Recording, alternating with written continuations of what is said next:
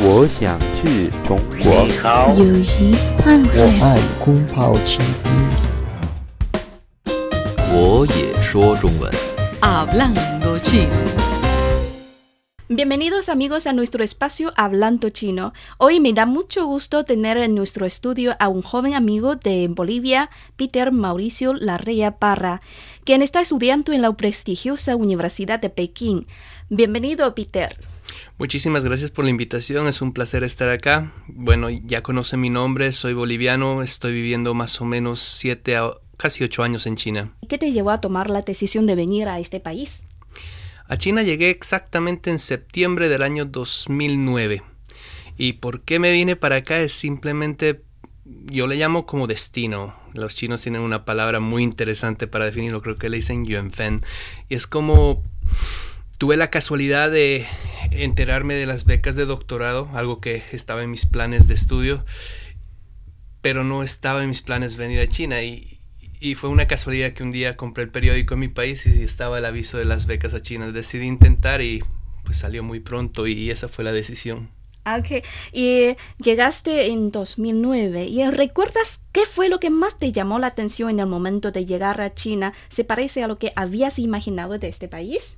Al inicio lo que más me llamó la atención era el hecho de haberme equivocado. Al, despedirme de mi madre en el aeropuerto, mi madre me decía, hijo, ¿para qué ir tan lejos? ¿Para qué estudiar tanto? Quédese. Yo le pago el pasaje si quiere. Usted no pasa, se queda en la casa. Y yo le dije, bueno, mano, allá estaré bien. Pero allá nadie habla eh, inglés. No, si el inglés lo habla todo el mundo. Una vez que llegué a China y sobre todo a la Universidad de Pekín, una vez, cuando me bajé del taxi, esa fue el- la primera sorpresa. Cuando traté de preguntar cómo llegar a un edificio donde estaba la oficina de estudiantes internacionales, pues nadie hablaba inglés y yo no hablaba chino. Entonces fue un susto, un susto que me duró cuatro horas hasta encontrar el edificio que tenía que encontrar, que quedaba cinco minutos de la puerta donde yo estaba. No hablas chino antes de venir a China. No. Completamente nada, Ni xie ni ni hao. nada. ¿Y recuerdas cómo te manejabas en aquel entonces en esta ciudad sin entender nada de este idioma? Sí, eh, tuve la suerte de, de contar con la solidaridad de otros latinos, porque cuando yo llegué a mi habitación en la Universidad de Pekín, por alguna razón abrí la puerta de un pequeño balcón que teníamos al final la, de la habitación, volteé mi cabeza a la izquierda y había una bandera de Chile. Inmediatamente salí de la habitación, golpeé la habitación del vecino y salió un muchacho y le digo, eh, ¿vos sos chileno? Me dice, sí. ¿Hablas chino? Sí. Necesito ayuda. Por favor, ayúdame. Y ¡Qué él, suerte! y él fue mi la persona que me acompañó desde la mañana hasta la noche en todo. Fuimos a comer juntos, él pedía mi comida, él hacía las cosas que, que yo normalmente debería hacer por mi cuenta y bueno, a él le debo esos meses de, de poderme haber acostumbrado a China sin hablar chino. ¿Cuál es la parte que te parece más difícil eh, en el estudio de, de chino? Para mí la parte más complicada, bueno, son dos partes. La Ajá. primera obviamente es la memorización de los caracteres, Escribir. de escribir caracteres chinos, sobre todo el número de líneas, el orden de las líneas.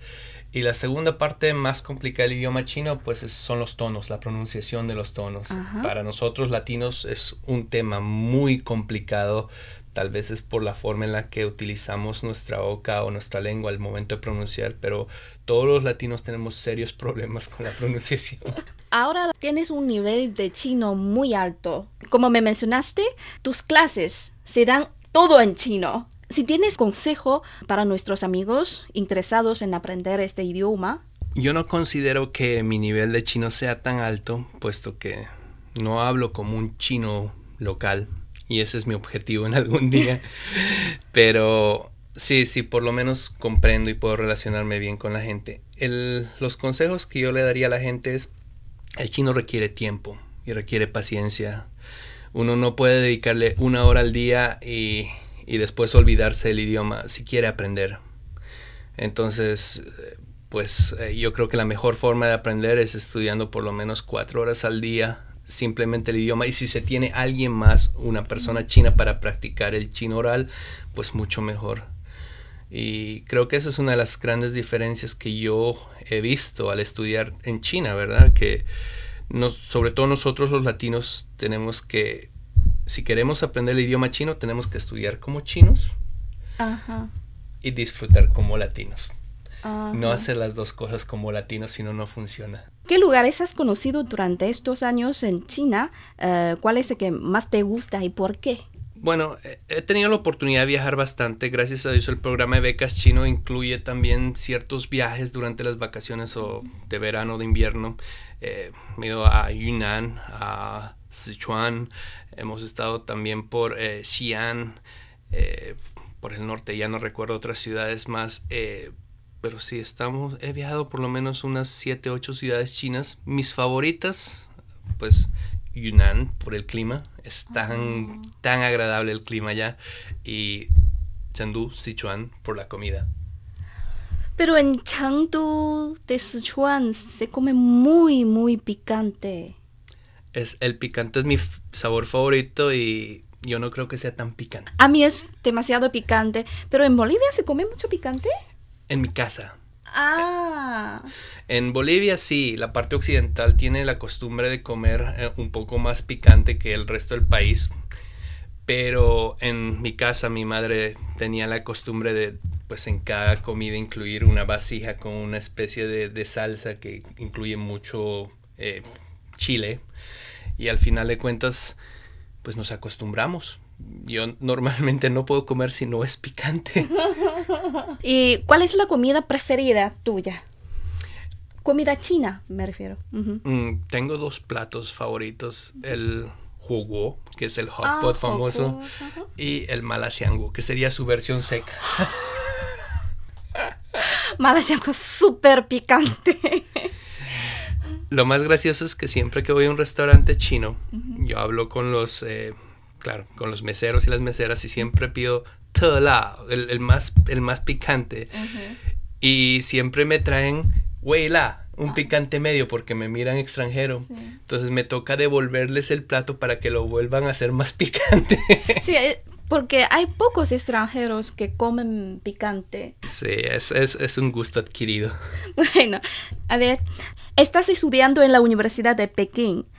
Esta universidad es una de las más prestigiosas de China y goza fama en mundo. En el mundo. Eh, por favor, Peter, cuéntanos cómo es esta universidad. La universidad en infraestructura es hermosa. Yo puedo decir que es uno de los campus más bonitos de toda China. Es una universidad extremadamente grande. Eh, cuenta con tanto los edificios modernos como la arquitectura antigua típica de China y además contamos con un lago adentro. Es, es un lugar hermoso para visitar. El nivel académico es muy alto y eso es una de las cosas que yo considero más difíciles para, por ejemplo, un estudiante latino o un estudiante extranjero para seguir una carrera dentro de la universidad. Como tú mencionaste, la universidad tiene ahora prestigio internacional. En los últimos rankings estamos dentro de las primeras 50 en el mundo. Entonces, eh, el hecho de estar ahí significa que la exigencia de los docentes es bastante alta.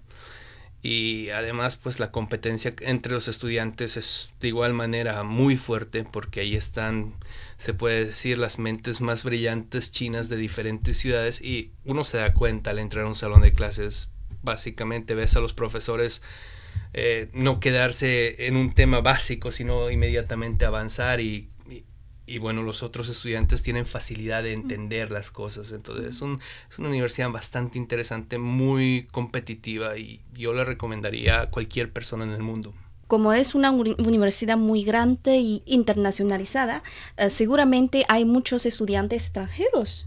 Pero si hay muchos estudiantes hispanohablantes, Eh, bueno, ha cambiado, ¿no? La, la situación de los es- estudiantes hispanohablantes. El año 2009, cuando yo llegué, éramos dos, el chileno y yo. Y eso pasó hasta el año 2011, 2012, que empezaron a llegar ya más latinos. El año pasado éramos 77 latinos, este año somos 93 latinos en toda la Universidad de Pekín. Estoy hablando del campus en, en Beijing y el campus que tenemos en Shenzhen. Pero de ese grupo eh, no todos hablan español, porque también tenemos un gran grupo de descendientes chinos, ¿verdad? Entonces, eh, yo digo que latinos que, que hablan español y que más o menos eh, vengan de, de, de más rasgos latinos, seríamos unos mm, 25 a 30 ahora. Ajá.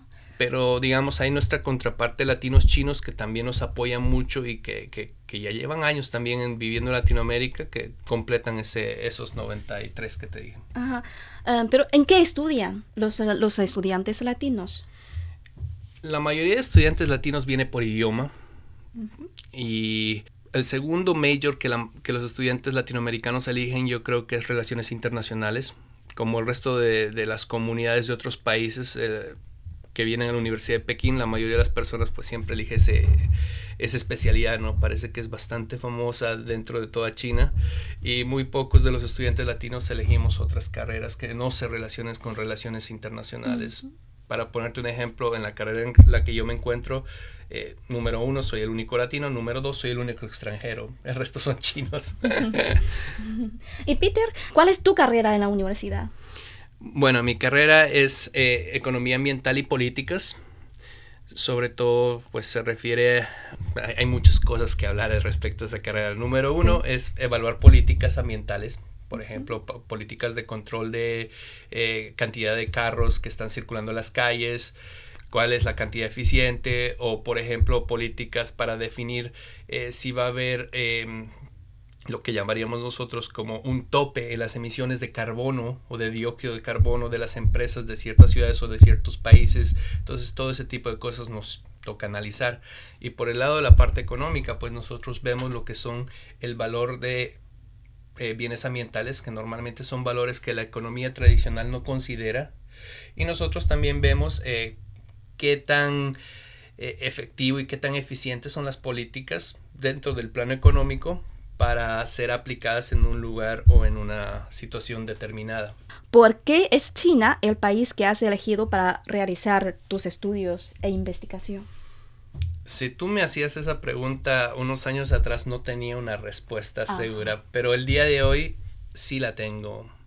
Y es porque realmente eh, China tiene un nivel que se compara tanto a Estados Unidos o Europa en este tema. Los profesores con los que yo estoy relacionado pues son profesores que básicamente tienen conferencias internacionales al mismo nivel que profesores de Harvard, que profesores de MIT. Entonces, yo no siento que me haya equivocado en mi elección. Es más, estoy muy contento de haber elegido China porque más allá de simplemente entender la problemática ah, económica ambiental de parte de naciones como Estados Unidos y Europa, entiendo desde la parte china, que es una parte que, so- sobre todo una región que ha desarrollado bastante en este tema y en estas políticas, ¿verdad? Se ha hecho demasiado en China y pues es uno de los países de los que hay que aprender. Un consejo para China desde el punto de vista de economía ambiental, pues es simplemente seguir adelante con los planes y proyectos que tienen. Yo creo que los compromisos hechos eh, por parte del gobierno chino en diversas eh, reuniones internacionales, sea por ejemplo el Acuerdo de París de Cambio Climático, son temas importantes que el gobierno ha considerado que debe alentar y debe empujar. Ojalá que, pues mi consejo es que se vayan un poquito más arriba de los objetivos que se han trazado, porque Ah. eso pues le daría un poco más de, de- de eficiencia y de eficacia pues a los acuerdos internacionales. Eso, eso sería mi, mi, mi recomendación, algo, bueno, sea al gobierno chino, sea a la sociedad china. ¿Qué plan tienes para después de graduarte de la Universidad de Pekín y seguirás con algún trabajo que tiene que ver con China? El hecho de haber pasado en China tantos años, eh, claro que me condiciona a tener un trabajo relacionado con China. Yo no creo que en este momento sería inteligente de mi parte abandonar tanto conocimiento de China y hacer otra cosa. Entonces eso es algo que tengo muy claro. Ahora, ¿dónde voy después de graduarme? Esa es una pregunta que por el momento tiene un 80% de probabilidades de, es, de quedarme un poco más en China. ¿Hay posibilidad de quedar más tiempo y eso para, por ejemplo, seguir con tus investigaciones, con tus estudios aquí? Sí, hay, como te menciono, hay una alta probabilidad de que yo me quede en China y hay varias instituciones que más o menos hemos tenido un contacto de poder seguir acá, eh, trabajar con ellos, ah, con algunas tal vez a nivel de investigación o todavía estoy pensando si sigo o no sigo el, un postdoctorado y después, pues, cumplir mi sueño, que mi sueño al final de cuentas es trabajar como profesor en una universidad. Ah, qué bien. A regresar a Bolivia, ¿qué sería lo que vas a extrañar más de China y volverás a este país si hay otra oportunidad? Lo que más yo, yo extrañaría de China si voy a Bolivia sería eh, la comida. la comida boliviana es muy buena, muy, Ajá. muy sabrosa, pero la comida china también es excelente. Entonces, si tú me dices qué es lo que más extrañaría, Peter, aparte de muy buenos amigos que hice acá, que, que obviamente los voy a extrañar, pero lo más que extrañaré será la comida. Y sí, sí, si hay alguna oportunidad de volver a China después de regresar a mi país, eh, la tomo sin pensarla. Muchas gracias a Peter por compartir con nosotros eh, sus experiencias relacionadas con China. Eh, muchas gracias. Muy bien amigos, hasta aquí llega Hablando Chino. Si quiere escuchar este programa de nuevo, visite nuestras webs espanol.cri.cn o espanol.china.com. Seguimos con más China en chino.